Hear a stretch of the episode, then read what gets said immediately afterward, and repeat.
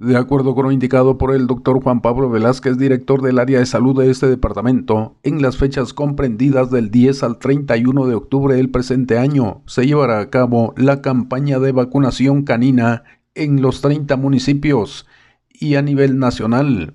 Por tal motivo, se procedió a realizar la entrega de insumos a los distritos de salud de todo el departamento, según se informó. Desde Emisoras Unidas en San Marcos, informa José Luis Vázquez, primera en noticias, primera en deportes.